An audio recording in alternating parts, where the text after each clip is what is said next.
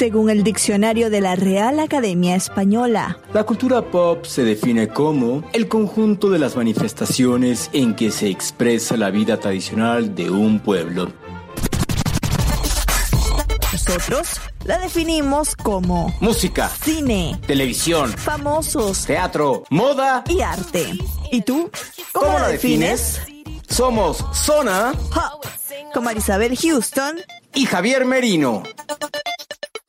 Desde estoy, mira, como esa famosa entrevista, pero esto no va a ser así, te lo prometo, Javier, de eh, Arciniegas con Amy Winehouse. Estoy sentada en mi cama en el hotel en donde me estoy quedando, no lo voy a decir para que no me hackeen mis cuentas, pero tengo el Ah, ya, ya, ya, di, di en dónde estás, di en dónde estás, al grano, ya, di dónde estás, dónde en estás. una de las propiedades del MGM, nada más voy a decir eso con el Cosmopolitan. En el Signature Hotel, estás en el Signature Hotel de la ciudad de Las Vegas, la ciudad del pecado, Marisabel, en cobertura especial para Zona Pop de la veinteava o la entrega número 20 de los Latin Grammys. ¿Cómo estás en Las Vegas? Estoy cansada, te lo digo. Ayer estuve despierta 23 horas, me sentí un zombie, ya no encontraba, o sea, en momentos en que todo me empezó, o yo no sé si esto fue un espejismo, pero sentí que todo empezó a derrumbarse tecnológicamente. Ese momento fue que dije, creo que me tengo que ir a dormir.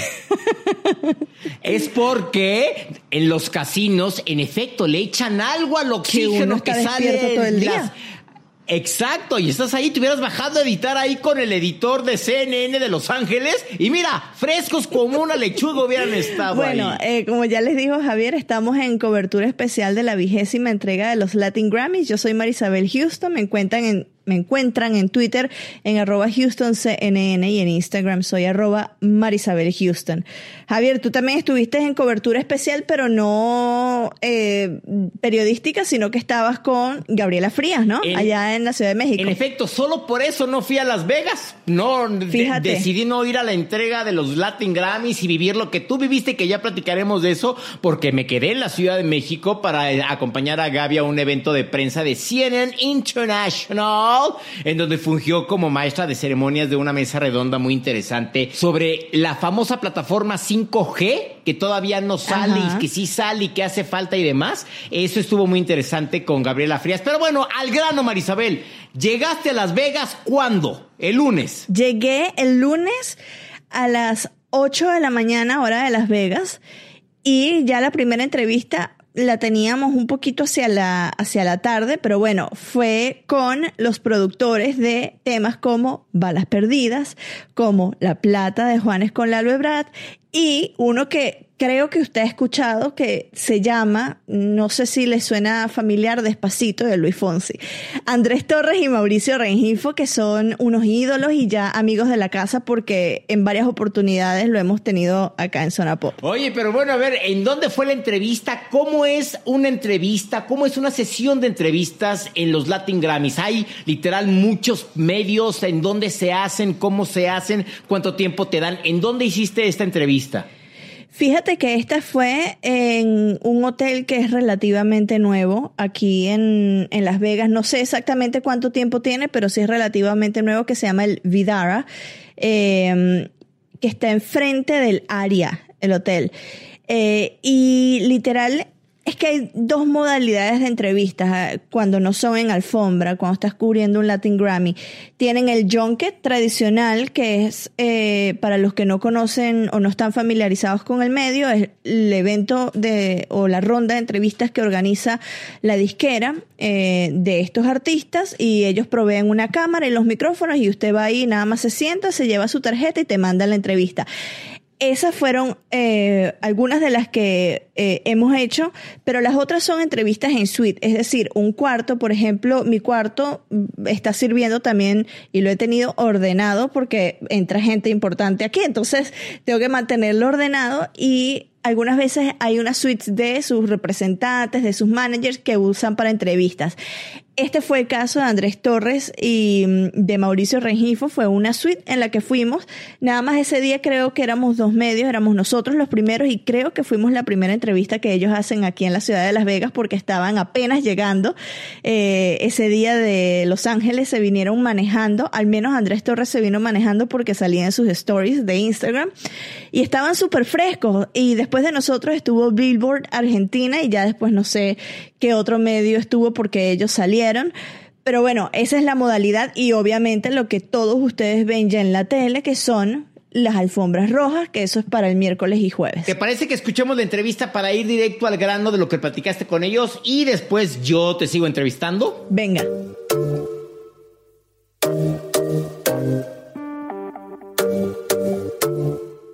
Andrés y Mauricio, de nuevo acá en CNN en español y en Zona Pop. ¿Cómo están? Bien, bien. Muy feliz de estar acá. Emocionados, la verdad es que es muy bonito poder volver por segundo año eh, consecutivo nominados a, a, tantas cosas y a Productor del Año. Entonces, muy felices y muy ilusionados con esta semana que sabemos que la vamos a pasar muy bien. Quizás esto ustedes ya lo han dicho, pero ¿cómo se conocieron y cómo empezaron esa carrera de productores juntos? Llevamos eh, muchos años de, de, amigos, como cuando tenemos 18 años en, en Bogotá nos conocimos. Y yo tocaba batería con diferentes bandas. Mauricio tenía su grupo Cali el Dandy. Yo toqué un rato con ellos. Los dos producíamos y como que intercambiábamos trucos y cosas así, pero, pero cada uno por su lado. Yo me fui a Los Ángeles y seguimos en esa conexión como de, de intercambiar sonidos, intercambiar trucos de producción. Y un día produjimos una canción juntos hace cuatro o cinco años. Después de unos Grammys. Después de unos Grammys, precisamente. Hace, eso fue hace cinco años. Cinco años. Y el, la noche que la produjimos, los dos nos dimos cuenta como que, wow, esto fue mucho más cool que la experiencia que tenemos eh, cada uno produciendo por su lado. Y empezamos como a coquetear, a hacer cosas de, de vez en cuando producíamos una canción juntos, hasta que ya eh, Mauricio se mudó a Los Ángeles y dijimos, hagamos esto como un grupo de producción y empezamos a producir todo juntos. Cinco años después, seis nominaciones en los Latin Grammy y en la vigésima eh, ceremonia, ¿no? Para ustedes, ¿qué significa la nominación y sobre todo en una entrega tan especial? Es súper importante, es, es, una cosa que es un honor muy grande y desde chiquitico uno está viendo eh, que sus ídolos están nominados y ahora estamos nominados junto a muchos de nuestros ídolos también, junto a muchos de los artistas en los que nos referenciamos cuando hacemos música y sobre todo que esa cantidad de número eh, de nominaciones con artistas tan diferentes y con canciones tan diferentes, pues nos significa que hay mucha gente confiándonos eh, la responsabilidad de hacer música con ellos. Y son muchos artistas, eh, unos con los que venimos trabajando hace muy poco, eh, como por ejemplo Juanes, pero que lo admiramos desde hace muchísimo, y otros como Sebastián Yatra, como Morat, que, que venimos desde el principio con ellos y que es emocionantísimo que ellos estén nominados ya solamente eso, pero también estar nominados al lado de ellos. la verdad que es un sueño hecho realidad estar acá con, con, con ese número de nominaciones.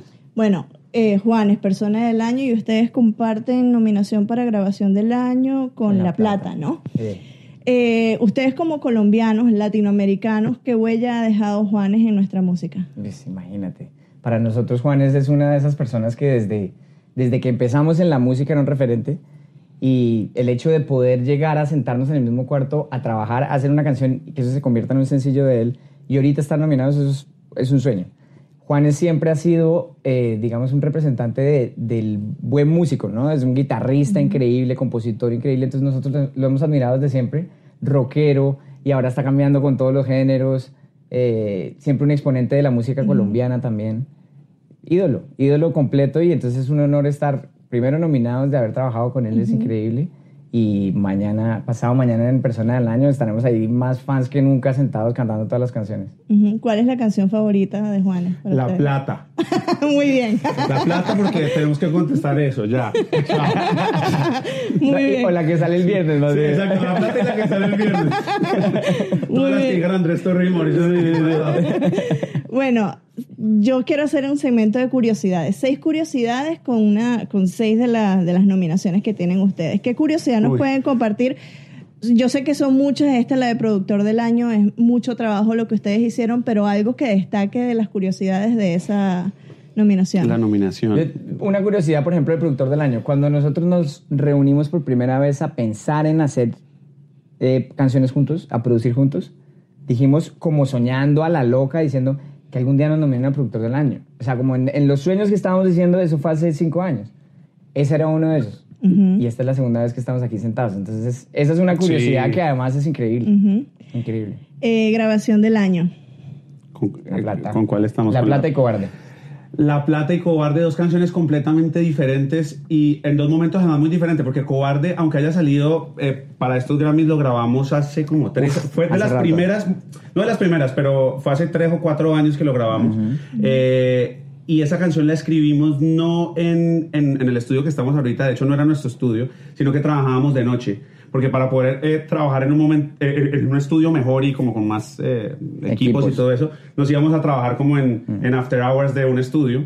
Salíamos todos los días a las a las 6 7 de la mañana ya con luz muy felices siempre cuando hacíamos canciones buenas pero pero con, con Jimena ese día hicimos una canción muy bonita que era Cobarde y que le teníamos mucha fe y tres años después estamos aquí nominados a, a, grabación del año con esa, entonces muy cool. Cuando grabamos el episodio de Zona Pop dedicado a las nominaciones y escuchamos Cobarde, estábamos mi compañero que vive en, la Ciudad de México y yo, o sea, nos quedamos mudos escuchando la canción porque es que es tan linda y es muy emotiva, sí. Y es, es, es, muy especial para nosotros esa en particular porque es algo muy diferente a lo que, digamos, en la mayoría de, de playlists se está escuchando hoy en día. Y Jimena siempre ha llevado esa bandera, como de hacer música de una forma diferente a lo que no necesariamente es tendencia y, y, es una canción que obviamente nos, nos ha traído muchas alegrías y de la que nos sentimos muy orgullosos. Esta va a ser difícil, álbum del año, dos álbumes fantásticos, Luis Fonsi con Vida y Yatra con Fantasía. Muy difícil, o sea, pero cada uno tiene una historia muy especial porque Luis Fonsi es sin duda alguna una persona que nos cambió la carrera para siempre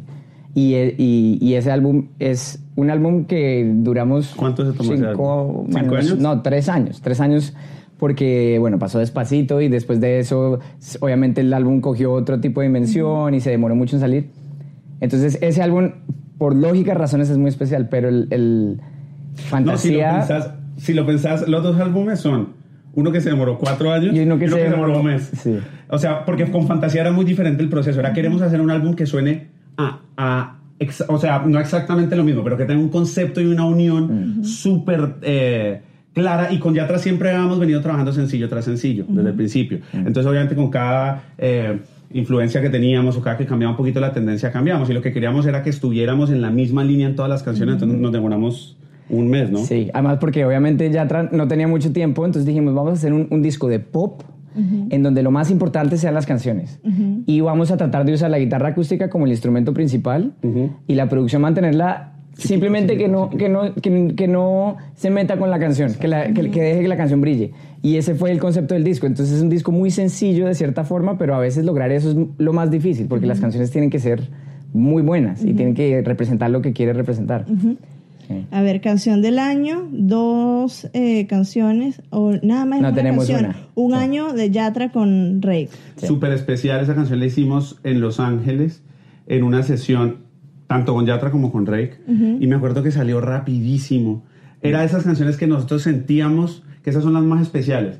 Que apenas sale como la primera frase, sentís que la canción ya está escrita que simplemente terminarla rapidísimo. No sé si nos demoramos 40 minutos, media hora. Como que uno se relaja y dice, ya, eso es, listo, ya, perfecto. Ahora terminémoslo. Sí, graben las voces, eh, tanto Yatra como, como Jesús de Rey tienen una magia impresionante en la voz, entonces ese proceso era súper fácil, pero la canción también lo fue.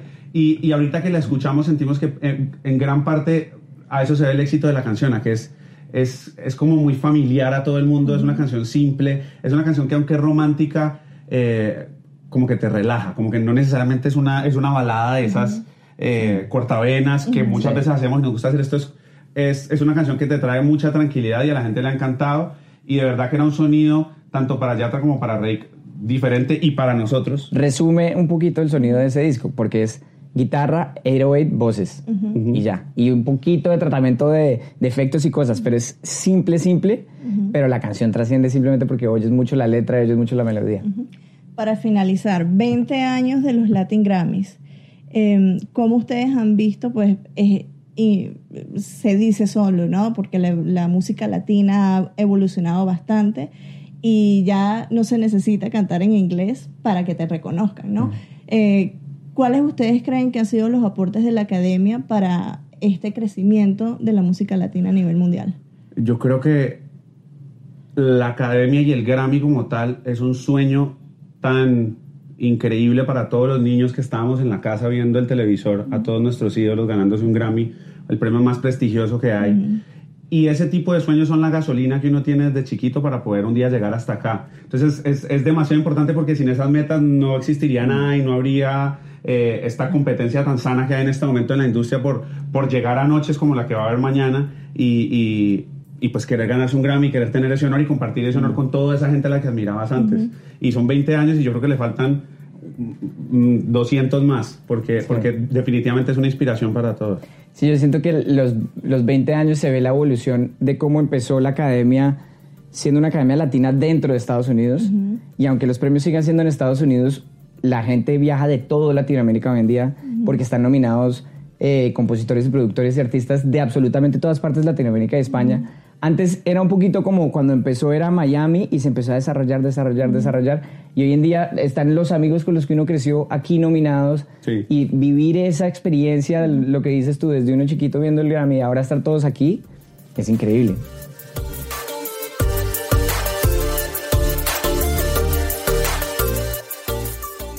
Oye, qué interesante en lo que están trabajando ahorita y están nominados además a los Latin Grammys. Seis categorías. Eh, y esto es un sueño que comenzó hace cinco años para ellos, o sea, de que se juntaron y empezaron a, a producir música. Imagínate, ya superaron en nominaciones los años que tienen ellos trabajando. Cinco años, seis nominaciones para em, esta edición en categorías importantes y por supuesto para ellos les da mucha ilusión. Eh, dicen que la categoría de productor del año porque precisamente así comenzó el sueño de esta eh, dúo dinámico eh, que tienen una fórmula secreta para hacer hits. Em, así que bueno, ahí les deseamos suerte, ¿no? A Andrés Torres y a Mauricio Regifo y por supuesto, muchísimas gracias por eh, estar aquí en Zona Pop y ya les vamos a caer en el estudio, ¿ah? No sé cuánto autotune nos tienen que poner. Eso te iba a preguntar recordemos a todas las personas que nos siguen de mucho tiempo atrás y a quienes no nos siguen. Nosotros platicamos con ellos el año pasado en la entrega de los Latin Billboard en una pequeña alfombra roja que hubo y platicábamos con ellos porque eran los productores del momento con la canción de Despacito y literal, Marisabel y yo muy valientes les preguntamos, oigan, pues como que cuando se caen con la del Puebla para hacer la canción y el tema de Zona Pop, dijeron, pues sí, ¿qué? ¿Les preguntaste esto? Claro, porque mm, fue cuando nos presentan entonces nosotros, bueno, ya nos habíamos conocido en los Latin Grammys, uy, si te recuerdas esa alfombra que hacía un calor y tal, y ahí este surgió y nos esperan en Los Ángeles, entonces por ahí Jackie nos va a tener que dar hospedaje mientras nosotros nos vamos a grabar eh, nuestro tema y con mucho autotune tú y yo, porque nuestras voces para cantar no. ya te veo así, dale, dale, mami, pum, pum, dale, dale, mami, pum, pum. Y tú por acá moviendo cadera de derecha a izquierda, adelante y atrás, adentro y afuera. Y así. Y yo con el pelo todo decolorado ahí con cadenas y demás, sí, Como te pones las cosas en los dientes, eh, como brillitos en los dientes y ya vas a estar perfecto. Bueno, hasta aquí este episodio y ojo, este es el primero de muchos de los que vienen esta semana porque van a ser varios con varias entrevistas y le estamos dedicando su espacio a cada uno de los artistas que nos dedicaron también espacio a nosotros en sus agendas durante eh, estos días de Latin Grammy y comenzamos con ellos dos. Yo soy Marisabel Houston desde Las Vegas al estilo Amy Winehouse, o sea, en la cama. No tengo a Juan Carlos Arciniega enfrente, pero tengo a Javier Merino. Eh, recuerden que me pueden encontrar en mi cuenta de Twitter soy arroba HoustonCNN y en Instagram soy arroba Marisabel Houston. Yo soy Javier Merino desde la Ciudad de México, eh, con una vista espectacular de la ciudad nublada y lloviendo espantosamente horrible. Mi cuenta en Twitter es arroba me, en Twitter soy Merino CNN y en Instagram me encuentran como Javito73 y en todas las plataformas recuerden que nos pueden encontrar como Zona Pop CNN y en cualquier plataforma de, de Spotify, de Google Podcast, de Apple Podcast Podcast, de Tumi Podcast, de El Podcast y iHat Podcast, todas las plataformas de podcast que quieras, nos encuentras como Zona Pop CNN Houston. Danos un adelanto de cuál va a ser la siguiente entrevista de la cual nos vas a presentar. Leonel García. Ya. No, el sin bandera. Ese mismo. Ok, bueno, pues bueno, dejémoslo hasta aquí para hacer la de emoción. Y si ya nos escuchaste, pues dale play al siguiente episodio para que le escuches